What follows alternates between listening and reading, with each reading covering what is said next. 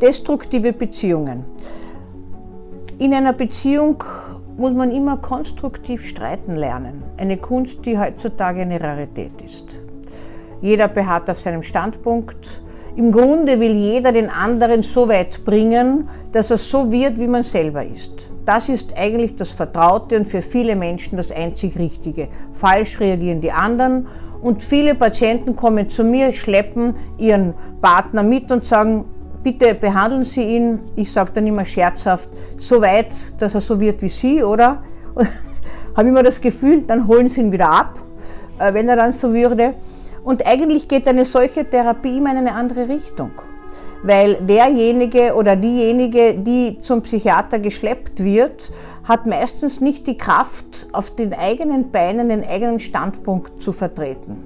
Und das muss eine Beziehung einfach aushalten, dass jeder einen eigenen Standpunkt hat und dass der andere das respektiert und auch zuhört, wenn etwas gesagt wird. Man könnte sich ja fragen, wo Gewalt in einer Beziehung beginnt. Beginnt die dort, wo ich jemanden gewissermaßen in Besitz und Beschlag nehme, wo ich nicht mehr aushalte, dass der ohne mich irgendwas macht und ihn zwinge, entweder verbal mit Erpressung oder in irgendeiner Art und Weise auch mit körperlicher Aggressivität ihn dazu bringe, dass er mich nicht verlässt, dass ich ihn in einen goldenen Beziehungskäfig bin, gebe oder wo, wo beginnt eigentlich die Gewalt? Viele Beziehungen entgleisen. In Beziehungen ist der häufigste Tatort das Zuhause, das gefährlichste Zuhause. In häufigen Fällen sind Männer die Täter und äh, Gewaltanwendungen an Frauen es sind meist eskalierte Streits. Häufigste Tatwaffe sind irgendwelche Schlagwerkzeuge, die herumliegen. Wenn es in der Küchennähe ist, der Hammer, das Messer ist immer griffbereit. Und oft genug weiß man gar nicht, wie ein Streit angefangen hat, wenn er dann eskaliert und tödlich enden kann. Und in vielen Fällen ist es dann so, dass in diesen Streits die Destruktivität schon lange in dieser Beziehung war und erst raptusartig plötzlich hervorgebrochen ist. Und es sind oft so pathologische Symbiosen, wie wir sagen. Ich liebe dich, ich hasse dich, verlass mich nicht. Also man kann sich nicht trennen, man kann aber auch nicht zusammen. Es ist kein konstruktives Wort möglich, weil jeder macht nur Schuldvorwürfe dem anderen, bis es irgendwann eskaliert. Im Dunkelfeld ist es so, dass auch Frauen Täterinnen sind und zwar äh, nicht ganz äh, harmlose nur. In der Zahl überwiegen natürlich Männer und Frauen als Gewalttäterinnen machen nur ein Viertel in der Kriminalstatistik überhaupt auf und sind meistens Beziehungs- und Konflikttäterinnen. Aber es kommen auch oft Anzeigen gar nicht zustande, weil Männer einen schlechten Opferstatus haben. Es gibt gar nicht wenige Frauen, die prügeln ihre Männer so, dass sie in ein Krankenhaus müssen.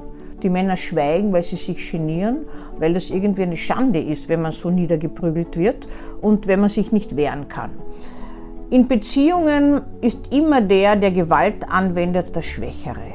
Eine Gewaltanwendung ist nie eine Stärke. Und es kann ganz exzessiv zu Tätigkeiten kommen, die man vorher nie für möglich gehalten hätte. Ich habe eine alte Universitätsprofessorin einmal untersucht, die war schon äh, im, im, wollte ins Altersheim gehen, wollte sich trennen von ihrem Mann, hat ihn nicht mehr ausgehalten, hat aber jahrelang in einer untergeordneten Position alles für ihn gemacht und ist auch immer wieder geschimpft worden, nie ein Lob bekommen. Die Angehörigen haben sich gewundert, wie sie diese Beziehung aushält.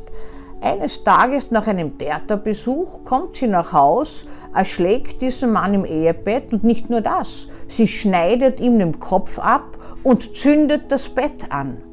Ich habe mich gefragt, wie das alles in dieser Geschwindigkeit gehen kann, weil diese alte Frau war schon ein bisschen beeinträchtigt in ihrer Koordinationsfähigkeit und auch ein bisschen verlangsamt. Und sie selbst hat mir das berichtet.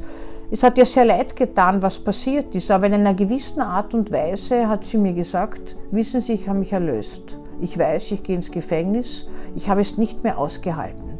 Man könnte sich fragen, wie es dazu kommt, dass jemand nicht nur den anderen mit einem Hammer erschlägt, sondern auch noch den Kopf abtrennt. Diese Wut muss über Jahre und Jahrzehnte sich aufgestaut haben, dass es dazu kommen kann.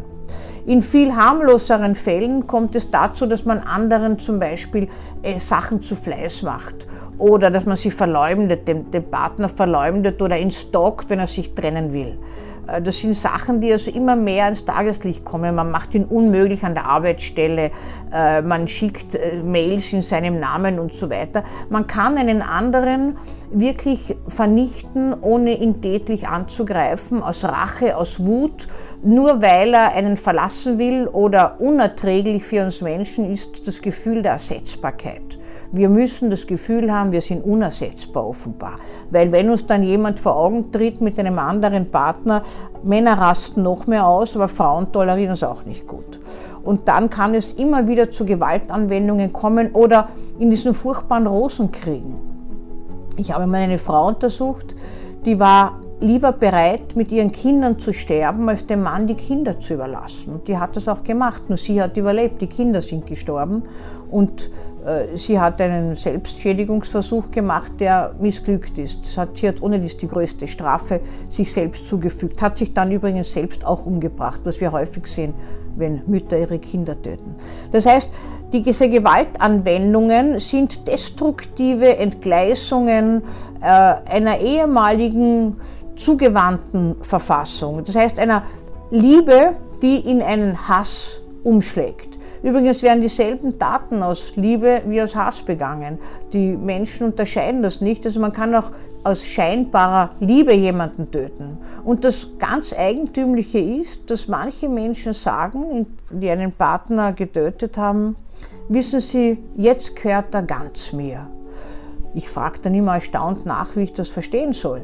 Äh, dann sagen sie mir, naja, vorher habe ich ihn teilen müssen mit x anderen, jetzt gehört er ganz mir. Sie erzählen dann auch, dass sie zum Beispiel nach der Tötung den Partner aufgebahrt haben, sich entschuldigt haben bei ihm, ein Kerzerl angezündet haben und dass sie ihn abgebusselt noch haben und dann sich zurückziehen. Sie wissen, sie gehen ins Gefängnis, aber sie werden ihn immer lieben. Er war die größte Liebe.